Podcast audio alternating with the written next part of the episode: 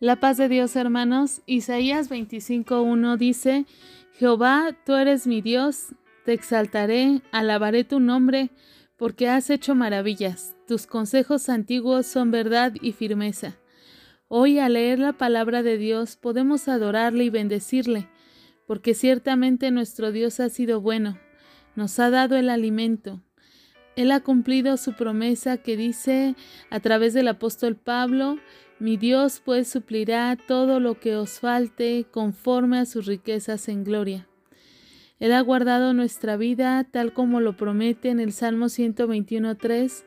No dará tu pie al resbaladero ni se dormirá el que te guarda. Su palabra no ha faltado y no faltará en todo aquel que le busca. Él da la fortaleza a nuestra vida y a nuestro corazón en momentos de angustia o necesidad. Lo podemos comprobar a través de su palabra y lo podemos comprobar a sí mismo a través de su presencia.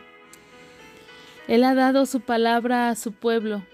Él ha dado su misericordia a cada uno de nosotros a través de cada alimento espiritual que Él nos da, como lo dice en Deuteronomio 8:3, y te afligió y te hizo tener hambre y te sustentó con maná comida que no conocías tú ni tus padres lo habían conocido, para hacerte saber que no solo de pan vivirá el hombre, sino de todo lo que sale de la boca del Señor nuestro Dios vivirá el hombre.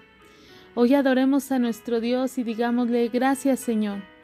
Gracias porque tu misericordia no ha faltado en nuestra vida y en nuestra iglesia. Gracias porque tú has dado consuelo al corazón que hoy lo necesita. Seguimos rogando que tú proveas ese consuelo, ese bálsamo de amor en cada corazón. Te agradecemos por tu amor inagotable y, y por tu bondad siempre. Te adoramos, oh Dios, y reconocemos tu grandeza. Gloria sea tu nombre, Padre eterno. Amén. La paz de Dios, hermanos.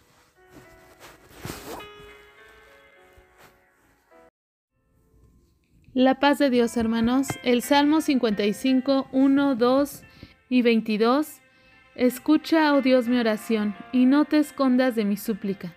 Está atento y respóndeme. Clamo en mi oración y me conmuevo. Echa sobre Jehová tu carga, y él te sustentará. No dejará para siempre caído al justo. Cuando el informe del tiempo pronostica tormenta, los barcos necesitan un ancla suficientemente pesada los edificios un cimiento seguro y los árboles raíces profundas. En cada caso, su supervivencia a la tormenta depende de la fortaleza que los asegura a algo inconmovible. El ancla de David en las circunstancias tormentosas fue una fe inconmovible en un Dios inmutable.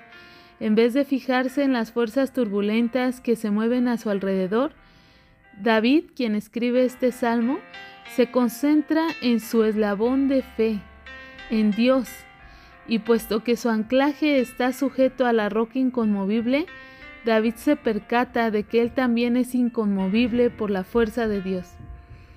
¿Hay una tormenta en el horizonte de tu vida? ¿Estás enfrentando una feroz oposición debido a tu fe?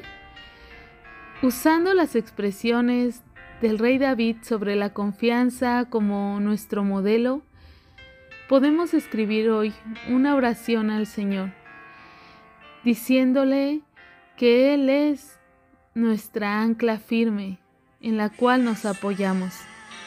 Señor mi Dios, te doy gracias por los recordatorios del rey David, que en las circunstancias de tormenta tú siempre estás listo para calmar el mar.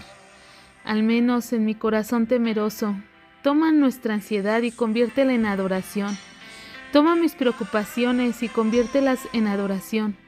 Solo tú puedes hacer eso, como David. Hoy quiero confiar en ti, mi Dios. Amén.